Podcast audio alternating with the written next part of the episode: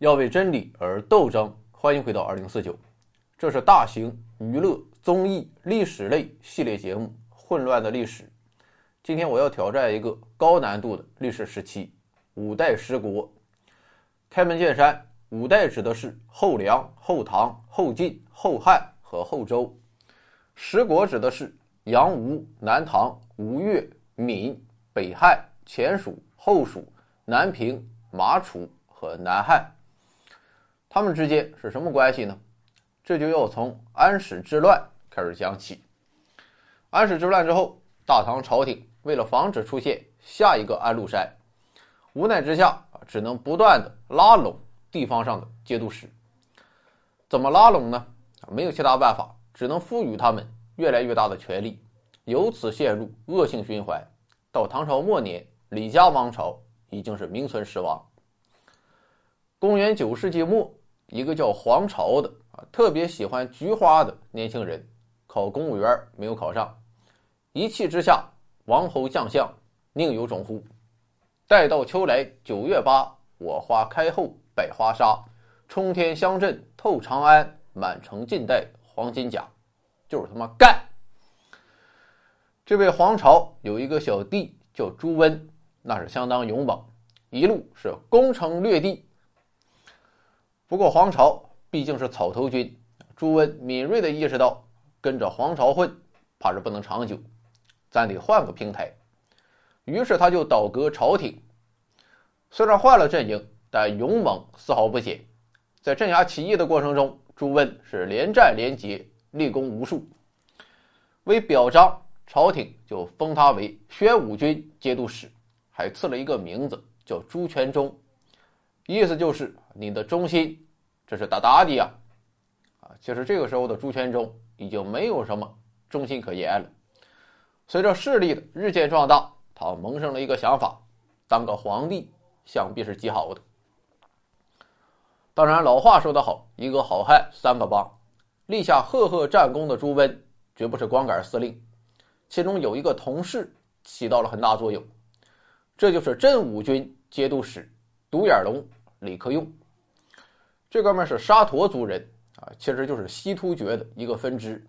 其人勇猛无敌，有万夫不挡之勇，人送外号“飞虎子”，就是说他像老虎长了翅膀一样。这个李克用还有十三个儿子，和他爹一样，个个打仗不要命。李克用就带着这十三个儿子，天天和黄巢干，这就是十三太保的由来。不过李克用啊实在是太猛了，等农民起义被镇压之后啊，他就成为了朱温上一个台阶的绊脚石。于是朱温就设了一个鸿门宴，说要请李克用吃饭。李克用像个大傻子一样，叫他去他就去，然后就中了埋伏，拼了老命才跑了出去。从此之后，两人就开始了互相厮杀。在此期间，公元九百零七年。朱温废掉了唐哀帝，正式即位皇帝，国号大梁，史称后梁，定东都为汴州，也就是今天的开封，定西都为洛阳。另一方面，李克用的地盘是在山西啊，他本人曾被唐朝皇帝封为晋王，所以这一段历史就被称为梁晋争霸。公元九百零八年。二月二十三日，李克用觉得啊自己要死了，于是他就把十三太保的老三李存勖叫到床前，然后就说出了啊或许是中国历史上最有名的遗言：“梁勿仇也，燕王勿所立，契丹与吴约为兄弟，而皆被晋以归梁，此三者勿遗恨也。与尔三使。”而其无望，乃父之志。事实证明啊，李存勖没有辜负李克用的期望。公元九百二十三年，李存勖打着李唐王朝的旗号灭了后梁，再加上他自己也姓李，所以就定国号为唐，史称后唐。但是很可惜啊，后唐建立刚刚第四年，李存勖就英年早逝，年仅四十一岁。皇位传给了他的弟弟李嗣源。李嗣源没干几年也死了，皇位又传给了他的第三子李从厚，后世称唐闵帝。这哥们打仗啊，可就远远不如他爸和他三大爷，啊，没有办法，只能求助于大将石敬瑭。石敬瑭二话不说起兵勤王，结果见到唐闵帝之后，石敬瑭直接把闵帝的人全给杀了，并软禁了闵帝，拥立李嗣源的养子李从珂当了一个傀儡皇帝。啊，当然这只是一个过渡。公元九百三十六年，石敬瑭抱了契丹的大腿，认契丹皇帝耶律德光做爸爸。契丹说：“我的好大儿啊！”我们已经决定了，就由你来代替我们管理中原吧。于是，在耶律德光的支持下，石敬瑭废了李从可，自己当上了皇帝，建国号为晋，史称后晋。不过，这个后晋实在没有什么后劲儿。九百四十二年，石敬瑭就死了，把皇位传给了他的侄子石重贵。这个石重贵很有想法。他想斩断后晋和契丹的关系，但无奈实力太次。于是，在九百四十七年，契丹就挥师南下，攻陷开封。而趁此良机，后晋的河东节度使刘知远二话不说，果断的封自己为皇帝。其实，这个刘知远和李克用一样是沙陀人，但仗着自己姓刘，所以硬说是汉显宗八子。淮阳王刘炳之后，所以就建国号为汉，史称后汉。啊，要我说，既然要编，你就往大了编啊，就说自己是刘邦一脉单单传。相比于后晋啊，这个后汉更没有后劲儿。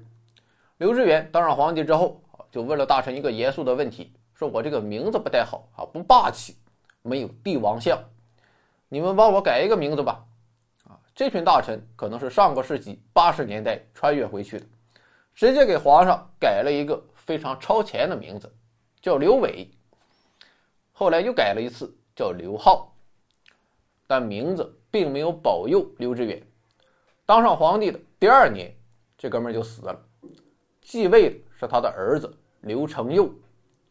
但这小子水平就太次了，当了两年皇上就被大臣郭威给灭了。郭威建国号为周，史称后周。不过事实上，后周没有把后汉消灭干净，在后周的北方，刘知远的弟弟刘民还是割据了一块地盘，国号自然也叫汉。为了区分，后世称其为北汉。以上就是五代大致的历史脉络。五代五代，顾名思义，这是五个。前后沿袭的朝代，主要地盘在我国北方，而十国就不一样了。除了北汉之外，其余九个都是南方政权，而且比较稳定。啊，这其中有些称皇帝，有一些没有，还是叫王，咱也不做具体区分了。蜀一直就是蜀，一开始叫前蜀，后来被后唐给灭了。后唐灭亡之后。蜀又复活了，所以就叫后蜀。楚一直是楚，就在今天的湖南一带，这也是我国历史上唯一一个以湖南为中心建立的政权。由于楚国的统治者姓马，所以史称马楚。南汉一直就是南汉，老刘家的地盘就是今天的广东、广西。吴越一直是吴越，闽一直是闽。南平也一直是南平，地盘分别在浙江、福建和湖北一带。在南方九国中，唯一发生政权更迭的，就是南唐取代了杨吴，在今天的江西、安徽一带。这是因为吴国功臣徐温掌握了吴国实权，徐温死后就把位子传给了养子徐之诰，而徐之诰的本名是叫李生。所以他当了皇帝之后，就恢复了自己的本名，同时建国号为唐。既然在南方，史学界就称其为南唐。这就是五代十国。那么五代十国是怎么统一的呢？这就还要回到五代中的后周。郭威死后，把皇位传给了他老婆的侄子，同时也是他的养子柴荣。这个柴荣就是周世宗，也是《水浒传》里面柴进的祖宗。郭威和柴荣都很有水平，在他们的统治期间，后周那是发展经济，开疆拓土。但很可惜，柴荣英年早逝，死的时候只有三十八岁，儿子也只有七岁。儿皇帝那是没有权威的，当时朝中最有威望的大臣是殿前都点检赵匡胤。后来的故事我们就比较熟悉了啊，赵匡胤演了一出好戏，谎称契丹人来了，然后自己带着大军就去迎战啊，其实契丹人根本就没有来。